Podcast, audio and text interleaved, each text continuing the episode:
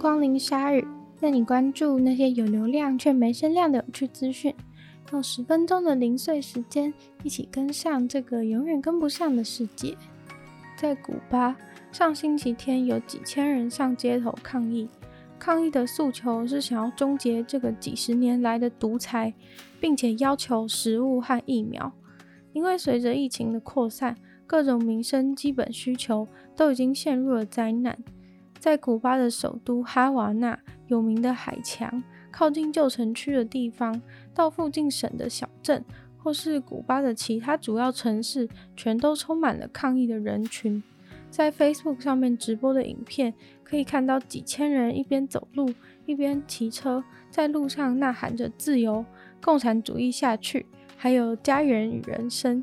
其中“家园与人生”这个口号会出现，是因为有一个在当地很有名的 MV，把它的标题改成了“家乡或死亡”之后，大家就开始借用这个创意。在星期天的这一天当中，古巴多个地区、多个主要城市的人都群起抗议，在一些一般政治参与度不高的小镇当中，也有人参与。在古巴整个岛屿当中，至少有二十五场抗议游行的活动在不同的地方同时展开。在社群媒体上面，大家都在上传着抗议的画面。有些生气的抗议群众甚至把警察车都翻过来表示不满。这在一个共产主义政府的眼皮底下是非常少见的情况。毕竟长达六十几年，他们都被政府管得死死的。上次古巴人上街游行对抗共产政府，已经是一九九四年的时候了，甚至是在领导人卡斯楚还在世的时候。不过当时的抗议只有在首都哈瓦那，而且维持的时间并不久。抗议活动很快的就被之前的古巴领导人转化成一场大逃出。他把海的边境打开以后，几千的古巴人就这样坐着破破的小船逃离了古巴，史称“摆渡人事件”。而古巴的领导人在稍晚的下午就发表谈话，表示都是因为美国对他们的贸易限缩，才会导致大家没有东西吃、没有疫苗打，群起反抗。他觉得都是美国人故意要造成他们国家的人民揭竿起义。然后这样，美国人就又可以插手他们国家的事情了。总之，在抗议的后续发展，就是到了下午，警察就开始抓人，也有很多抗议民众被警察拿着警棍暴打。接着，又有一车又一车的武装警察开始进入抗议的城市。目前有不少的美国民众已经开始声援古巴的抗议人，希望可以帮助古巴人脱离共产政府，重获自由。同样因为疫情导致人民不爽的，还有巴西总统。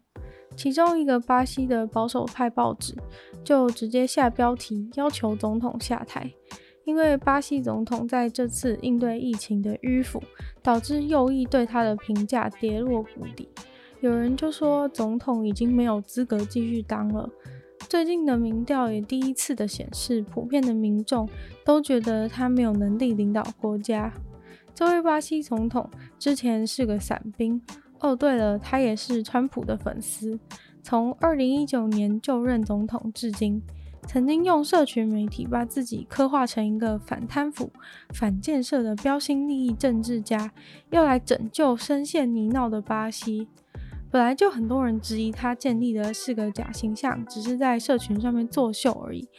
因为一直持续的有低程度的贪污指向他，他的家族也跟黑道脱不了关系。在过去几周之内，对他的愤怒席卷了整个巴西，主要是源自于一个疫苗贪污的丑闻，让民众对他信心全失。在已经确诊而死了五十三万人的巴西，他竟然在疫苗的事情上被爆出贪污，完全触怒了民众。他在社群上营造出的假形象，一瞬间被破坏殆尽，有点像是网红被发现造假的瞬间转黑状态。在报纸的民调部分，有五十四趴的巴西人觉得他应该要被弹劾，相比在五月的时候是四十九趴，现在上升到了五十四趴。而在认为他无能领导国家的部分，也从五十八趴上升到六十三趴。投出来对总统的形容词有不诚实、不诚恳、没有竞争力、毫无准备、优柔寡断、权力主义，还有很笨。这位巴西总统现在才在他的第一个任期而已，民调就已经那么惨。他不只担心下次的选举，甚至现在就已经快要被大家逼下台。而他现在就是努力的在用一系列的反民主暴动来转移他疫苗贪污的事情，在丑闻处理上做得非常糟糕，每次的回应都只是造成民调更加低落。不过，如果换成右翼掌权的话，巴西的民主也有可能化为乌有，也说不定。因应全球暖化，早就有很多漂浮农场正在实作中。人类想象，也许在未来海平面上升的世界里，就得在水上种植作物。除了在水面上种植，最近最新的水下农场是现在正要开始的实验领域。用这个方式来保证人类的食物充足，似乎是个还算可行的计划。最近，世界上第一个水下农场开始生产水果和蔬菜了。这个水下农场被称为尼莫的花园。这个在水里面的温室——尼莫花园，是位于意大利的海岸水域。这个农场使用太阳能发电和海水净化来种植各种药草、高丽菜或是草莓之类的水果。农场所在的深度大概是海面下八公尺那么深。这样的水下农场是为了一个悲观的结局所做的准备。等到陆地上的森林都被消耗殆尽以后，这可能是我们存活下去的一个方式。海洋的温度自然状态下就还蛮适合植物生长，这算是在水下农场的一个优势。但是当然还有很多想也知道的困难存在于这个海底下的农场实验当中。目前这个尼莫的花园还只能算是一个水下的实验室。不过，在未来可以期待这种水下农场能够为靠海的地区提供更多的食物。有没有看过大量的鱼儿从天而降的画面？这些在空中的鱼不是会飞的鱼，就只是一般的鱼而已。这是他们回家的唯一途径。对，没错，就是从天上下来。美国犹他州的野生动物保育单位认为这是唯一的方式。因为有一个湖非常的偏远，完全没有办法让其他的交通工具抵达。这个湖因为一些原因，湖里面的鱼都没了，所以他们必须要把应该住在这个湖里面的鱼都放回去。于是他们就想到了一个绝妙好计，就是让鱼搭飞机过去。真的是太聪明了吧！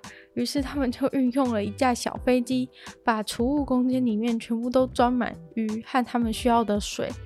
开开开，把飞机开到那边，然后就打开那个开口朝下的舱门，鱼儿们就这样像瀑布一样从天而降的快乐回家，画面真的壮观到不行。小飞机开过湖的上空，就把舱门打开，一路上几千只的鱼就这样洒落湖中，只能看到白白的水花当中一条条扭动的鱼。只能说美国人什么东西都可以用飞机撒，真的很厉害。只是我有点不确定那些鱼在经过了飞行又坠湖之后，它们的存活率是多少。但是比起坐车子来，应该是大大缩短了运送过程的时间，也算是能够解决长途运送鱼会在水中缺氧的问题。而且在一趟的空运活鱼当中，就能一次撒下三万五千只的鱼，其实是非常有效率的一种方法。希望那些回归自然的鱼会喜欢这趟旅程以及他们的新家。今天的鲨鱼就到这边结束了。喜欢鲨鱼的朋友，记得帮鲨鱼分享出去。可以的话，在 Apple Podcast 留星星，写下你的评论，也可以在任何有留言区的地方留下你对鲨鱼的新闻内容，任何的想法都可以留言给我，或者是 IG 小盒子私讯我。那也可以去收听我的另外一个 Podcast《女友的纯粹不理性批判》，里面有时间更长的内容，会跟大家分享一些呃我喜欢看的。呃，我喜欢看的 Netflix 的影集啊，或是我生活中观察到有趣的现象，那也可以去订阅我的 YouTube 频道，或是追踪我的 IG。那就希望鲨鱼可以在每周二、四、六顺利与大家相见。那我们就下次见喽，拜拜。